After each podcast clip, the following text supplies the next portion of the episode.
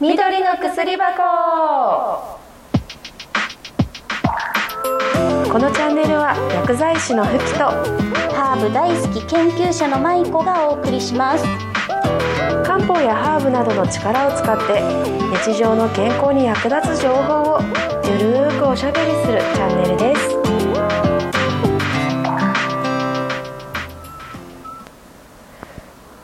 こんにちはふきちゃんこんにちはまいこさんえー、なんかちょっとまたジメジメな天気が続いてますけどそうそう雨がね結構降ったりとか、なんかあんまりすっきりしない天気ですね最近そうですねこれからまた梅雨に入ると体調崩しやすくなりますよねそうですねなんか体が結構だるい方とかね増えてきたり、あとまあこの梅雨時期の不調っはいていうのが、気分が落ち込むとか、うーんうん、あとまあめまいがするめまいが結構多いかなああそうなんですか多私いでめすねまいのね経験がないので、うんうん、ああなるほどね結構ねいますめまいもそうだしあとね食事が取れなくなるとかおお結構いるんですけどあーあの体がセンシティブなんですね結構そうそうそうそう湿気にはいこれがまたセンシティブっていうのとはちょっと違って、はい実はですねこう体の中に湿気が溜まってる人っていうのは、はいこの時期、ん結構不調になりやすいんですよ。ああなるほどそれ漢方の考え方ですねそうですそうです、はいあの、まあ、余分な水分が溜まっててそれを出せないから、うんいろんなとこに不調が出てくるっていうんですけど、んあの漢方だと質湿気の質うん体の中に質が溜まって質をさばけないっていう風に、あうのん結構言ったりするんですけど、はいでもねこう鏡とか見てもらって舌をベーっと出していただいて、はいうん、こう舌がむくんでたりとかあとはね歯型がついてる。ああつくことあります、うんありますそううん歯型がついてる時って結構体の中に余分な水分溜まってる時だったり、へえそうあと胃腸にね余分な水分がたくさん溜まってるうん人っていうのは、うんベーっとした時に苔がたくさんびっしりついてる方とかへえその内臓に水がたこうなんていうの溜まるっていう言い方は変だけど含んでいるっていうのって自覚がないからうんうんうんそういう舌とか見るしかないかなあとその現れてくる症状とか見るしかないのかなそうあの歩いた時にチャポチャポするとかこう胃がチャポチャポよくうんうんうんねちっちゃい時とかみんな経験ある方が多いみたいなんですけど、はいはいっぱいお水飲んでこはういちょっと走るとポチャポチャポチャポチャお腹の中でうんはいはいしてる、はいああいう感じが大人になってからもはいたびたびあったりとか、ほうほうほうほううんあとは食事をはい取れないうんなんかこうお腹はすくんだけどすぐお腹いっぱいになっちゃってまたすぐお腹空いてとかっていうのを、うんちょくちょく食べしかできないとかあ結構私そうかも 今そうですね、ああなるほそどうじゃあそういう時はどうしたらいいんでしょうねそういう時はですね、まあ、日常生活の対策っていうのはやっぱその湿気を取ってあげるっていうことが一番大事なんですけど、うんそれは部屋の湿気あうん、体の中の湿気あでどうやってやるかって、うんうんではいも体の中の湿気を取るってどういうことだって、ね、結構思われるかなと思うんですけど、ははいい、あの例えば水分を取るとかう、んこの水分量が少なくなってたりとかすると、うん体が一生懸命水をこう蓄えとかないと脱水しちゃうっていうことでむくんだりとかするんですよああなるほどはそうだから取らなすぎてもダメなんですけどもちろん取りすぎてもダメあ、はあはうんうんあちょうどでいいとこ尿の回数とか、はいトイレの回数がはい大体こっからの時期まあ67回くらいが1日、うん67回っていうのが目安になってくるかなと思うんですけど、はいそれは多いのかな少ないのかなうんうん、そのくらいが正常正常ふんふんふん正常でそれより多くて例えば8回まあ8回くらいだったらいいけど9回10回とかって超えてくるんだったらやっぱり水分量うんがちょっと多いかなとかうんうんうんで逆に少ないうんやっぱりもうちょっと水分足してあげないとうんこう巡っていかないんですよね。なるほどそのねえ尿の回数は普段数えることがないので、そうそうそうそうう。ん、全くどうなってるのかとか自分でもどれぐらいいってるのかっていうのは見当がつかないんですけど、これを機にちょっと数えてみるといいですね。そうですねなのでうちにいらした方も結構「えー、普段から数えてないよ」っておっしゃる方が多いのではい、なんかその時例えばお昼頃いらした方だったらじゃあ、はい朝から今ここに来るまでで何回お手洗い行きましたかって聞いて、はいうん例えば2回だよって言ったらじゃあこのあと多ん分お昼から夕方にかけてもう2回う、んで寝る前までにもう2回くらいだから6回くらいですかねって言うとうんうんまあそんなもんかなっていう感じ。うんなのでそうそうまあこれからねちょっとこう回数とか、まあ、夏にかけてはい余計汗かいたりとかもするので、はい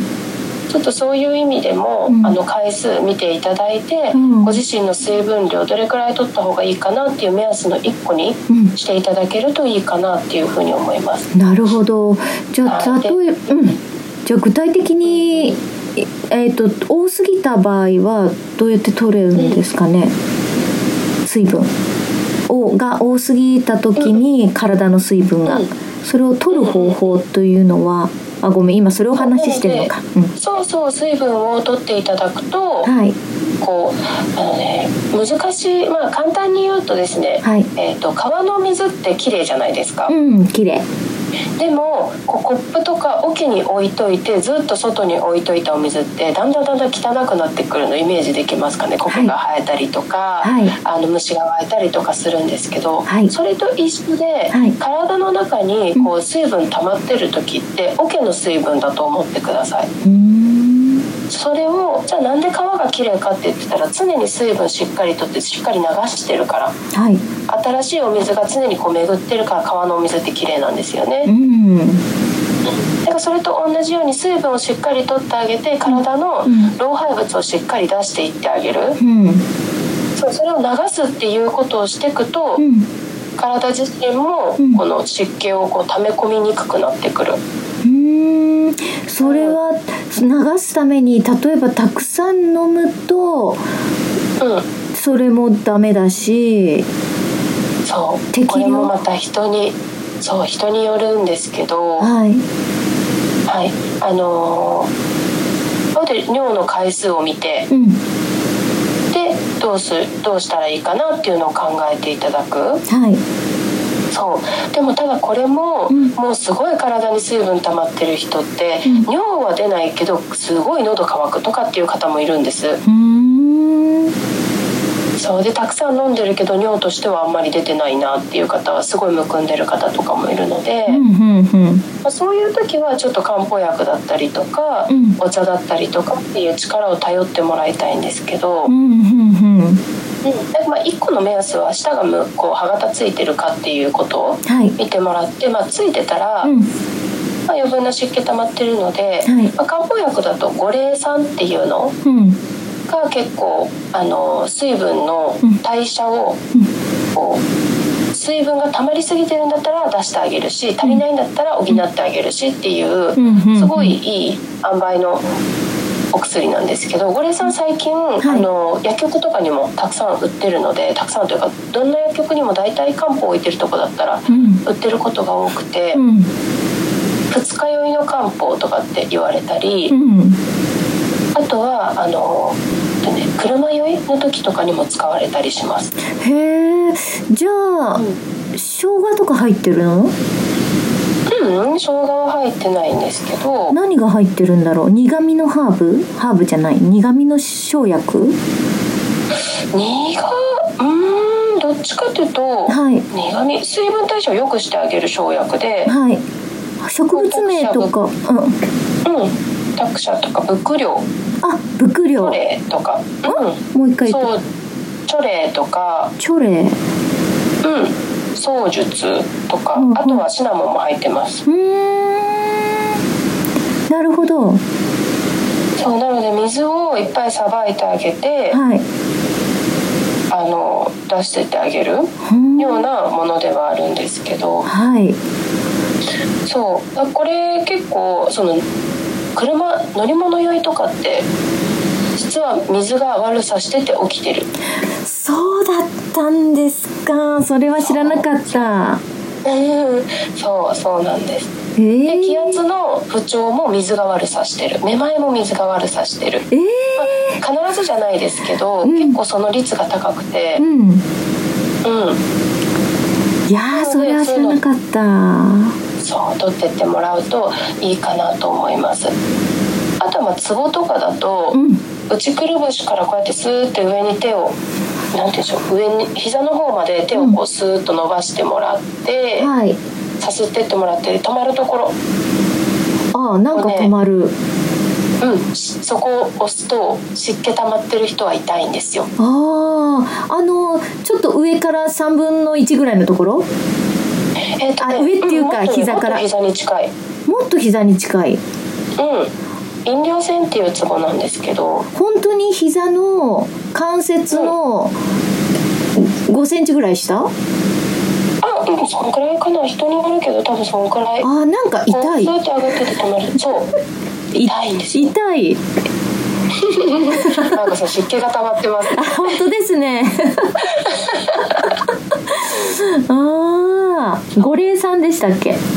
五霊さんはい五霊さんをでじゃあそこそうそうあとは生理の不調とかもしある方だったら冬季芍薬さんっていうのもはい湿気さばいてくれるし月経関係にも良かったりもするので、はいううん、おすすめですねーんなるうちほのど患者さんで冬季芍薬さんをずっと飲まれてる方はいで毎年この時期にめまいが起こるっていう方いらっしゃったんですけど、うん1月くらいかないらっしゃったのが、ずーっと五霊さん飲んでてもらったら、うん今もめまいないですって全然めまいとかする気配ないですっていうくらいうんうんうんそうその五霊さんはそんなに長い間飲んでも大丈夫な漢方ですかえーとですね、まあ、調子悪い時だけ五霊さんあごめんなさい今五霊さんって言いましたその方あでも陶器芍薬さんをあごめん飲でもらったですけど陶そう、うん陶器芍薬さんは、うんあの長めに飲んでてもらっても特に問題はないでうすーん五霊さんはどっちかっていうと単発私のイメージでは単発はいはいですねこの車酔いとかのために飲むんだったら、うんまあ、2日か3日くらい前から飲んで、うんうん車酔いの日も飲んで、うんで終わりでいいかなっていう感じ結構水分大切ですね気にしなかったけど大切ですうんで割とこう水分って皆さんいつもあるものだからうん取りにくかったり、ことあんまり意識して取らない方が多いんですけど、はいうん、あのこれを機にうんちょっと水分に対してあの気を使っていただいてうんそれはあのこれから夏に向けてビールとかでもいいのかなビールはですね実は脱水起こす原因になるのでアルコールって脱水起こすんですよはあでもむくませるのでう、んうん、お酒飲んだら必ず水分あのソフトドリンク、まあ、お水がいいです本当はもう一杯飲んでほしいんですねお酒と同は同量のああそうなのかそわかりでもますそれってうん飲んべえにはきついじゃないで すかお酒ならお酒ずっと飲んでたいし、はい途中でソフトドリンクあんまり入れたくないうので、んうんだからそういう時に五苓散とかを飲んでいただく、ああそういうことねそううんうでんもちろん飲み終わった後は、うんできれば水分をしっかりとっていただくそういうので漢方を使ってっていただけるとんすごいこう生活しやすいというかうん取り入れやすいかなと思いますうーん上手に上手に使っていくのがいいですねその自分のリズムをあんまり崩さないけれどもそうですね必要な時になんかそういうのを上手に使いながら乗り切るっていうのがいいんでしょうね。うん